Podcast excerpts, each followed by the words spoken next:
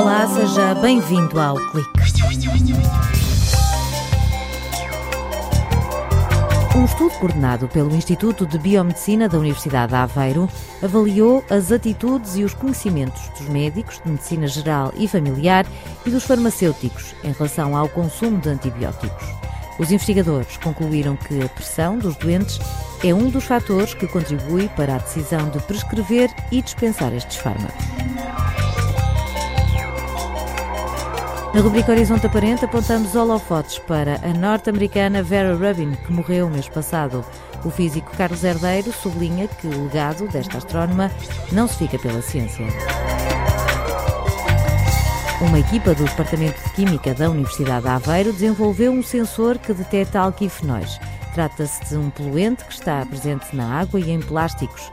Com esta nova tecnologia, a monitorização passa a ser feita de forma mais rápida, simples e barata.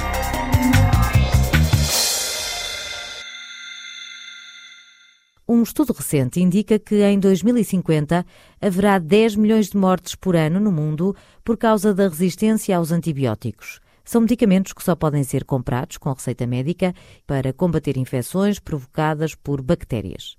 O problema é que o uso incorreto dos antibióticos está a contribuir para o aumento de bactérias multiresistentes. Quando as bactérias estão expostas consecutivamente aos antibióticos, acabam de facto por criar estes mecanismos de resistências. E uhum. podem ser, de facto, estas bactérias multiresistentes podem ser resistentes a uma classe de antibióticos ou até mais do que uma classe de antibióticos, o que vai dificultar depois, muitas vezes, de facto, o tratamento dos doentes, não é?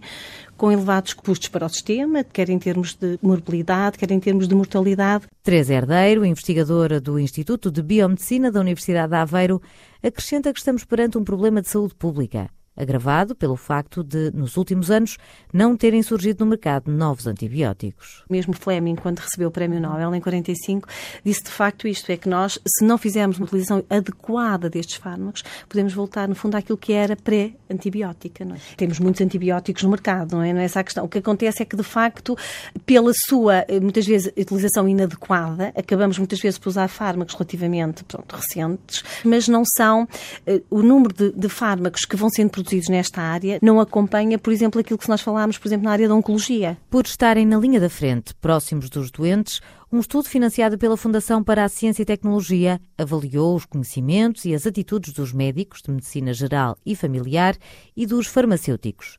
Através de inquéritos foram identificadas situações a evitar encontramos atitudes que estão relacionadas com uh, questões de prescrição inadequada ou de dispensa inadequada, como seja muitas vezes, por exemplo, a complacência com o doente. Não é? O doente também acaba por fazer muitas vezes alguma pressão para a utilização do medicamento.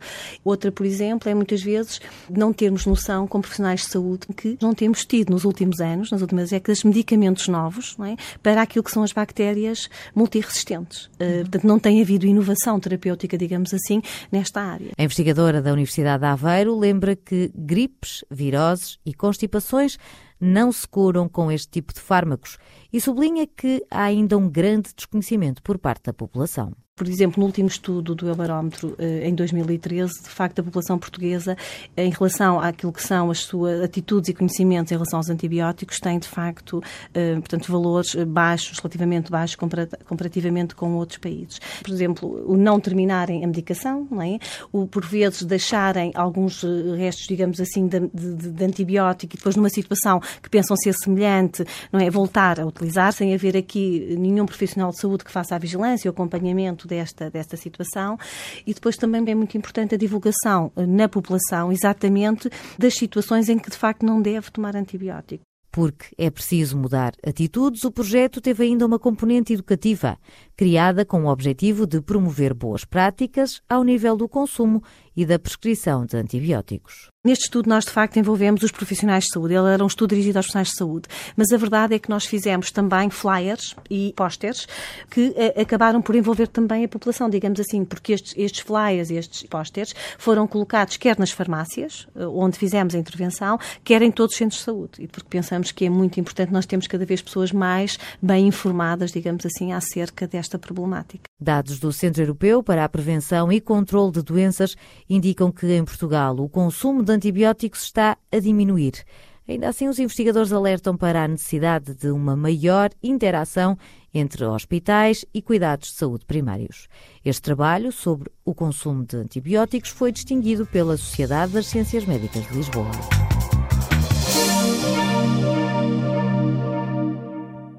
Na rubrica Horizonte Aparente, Carlos Herdeiro passa em revista o trabalho de Vera Rubin sobre a rotação das galáxias e a existência de matéria escura. Para o físico da Universidade de Aveiro, esta astrónoma norte-americana, que morreu no final do ano passado, foi uma mulher pioneira. O ano 2016 foi marcado pelo desaparecimento de figuras emblemáticas da música, artes, política, desporto e também da ciência. Em particular, no dia de Natal de 2016, a astrónoma norte-americana Vera Rubin deixou-nos fisicamente. A grande contribuição científica de Rubin foi estabelecer a existência da matéria escura, uma substância estranha e exótica que de facto não sabemos o que é. Não é feita das partículas fundamentais que conhecemos, que já foram observadas nos laboratórios e aceleradores de partículas. Mas inferimos que existe devido ao efeito que exerce na dinâmica à escala das galáxias. Para compreendermos esta evidência, imagine o ouvinte que está num carrossel. Quanto mais depressa rodar este carrossel, maior será a força com que tem que segurar a um varão para não ser projetado para o exterior, certo? Pois bem, as galáxias são carrosséis. E já no início do século, principalmente na década de 1930, astrónomos observaram que as galáxias rodavam depressa demais para a força com que as estrelas se seguravam à galáxia. Força esta que é determinada pela matéria da galáxia e que é inferida pela sua luminosidade. Como as estrelas não estavam a ser ejetadas, teria que haver mais matéria do que aquela que é inferida pela luminosidade, a segurar as estrelas, consequentemente batizada de matéria escura. Apenas na década de 1970, contudo, foi possível confirmar cabalmente esta evidência, fazendo minuciosas medições da curva de rotação de muitas galáxias ao longo de vários anos, usando novas tecnologias que ficaram disponíveis nessa altura. E esse trabalho foi feito, em grande parte e com grande qualidade, por Vera Rubin. Mas há também uma outra grande contribuição de Rubin, o de abrir caminho a outras mulheres na ciência e, em particular, na astronomia, numa época e área dominada por homens. Depois de ter sido rejeitada no programa de pós-graduação de Princeton, no final da década de 1940, por ser mulher, Rubin conseguiu dar um contributo enorme à ciência. E impulsionada pelo estatuto que angariou, toda a sua vida encorajou jovens mulheres a realizarem a sua ambição de estudar astronomia. Vera Rubin foi uma pioneira que ajudou outros, e especialmente outras, a trilhar o seu próprio caminho na ciência. Recorda-me as palavras de um outro grande que desapareceu em 2016, Leonard Cohen, no tema Teachers, que me atrevo a adaptar. Follow me, the wise woman said, but she walked behind. Cultura e Ciência, na rubrica assinada por Carlos Herdeiro, docente no Departamento de Física da Universidade de Aveiro.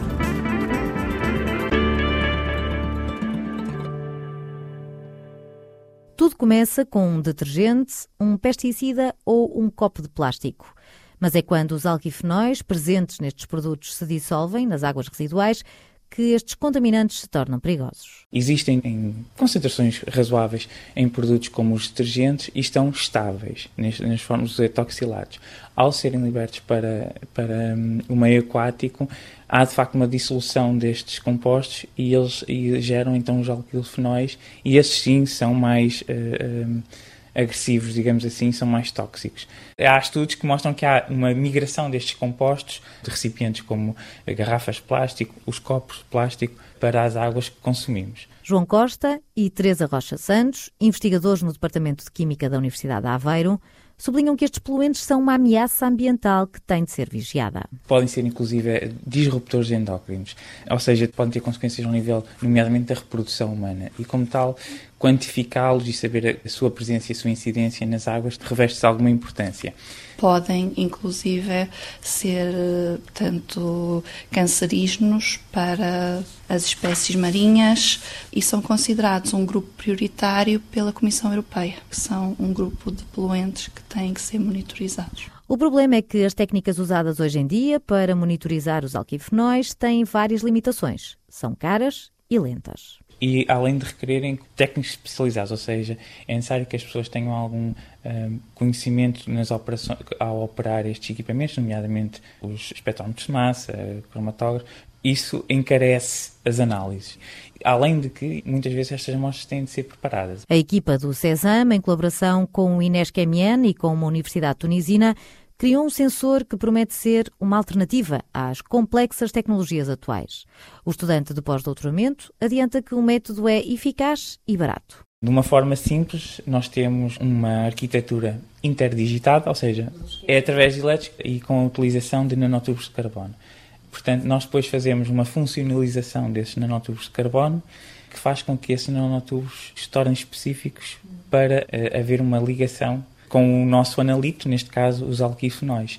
E isso, consoante a quantidade e a concentração da amostra, gera uma resposta que nós podemos quantificar a nível eletroquímico. O sensor é um pequeno chip com cerca de 3 milímetros. Teresa Rocha Santos explica que as análises, que hoje em dia demoram horas, passam a ser feitas em segundos.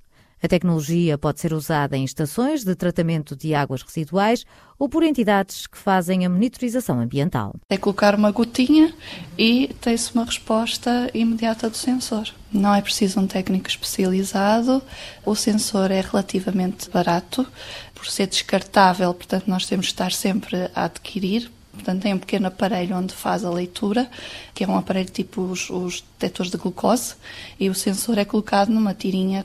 O resultado é imediato, portanto, é colocar como quando fazemos com o sangue, colocamos uma gotinha também da nossa amostra uh, no sensor, ele faz a leitura imediata. Portanto, qualquer pessoa em casa, se quisesse, podia ver se tem na sua água de consumo ou onde quer que seja. Cada sensor descartável deverá ter um custo inferior a 2 euros. Os investigadores da Universidade de Aveiro aguardam a resposta ao pedido de patente e o interesse de empresas que queiram comercializar o produto. Os cientistas querem também aplicar a tecnologia ao estudo das alterações climáticas para monitorizar outros poluentes.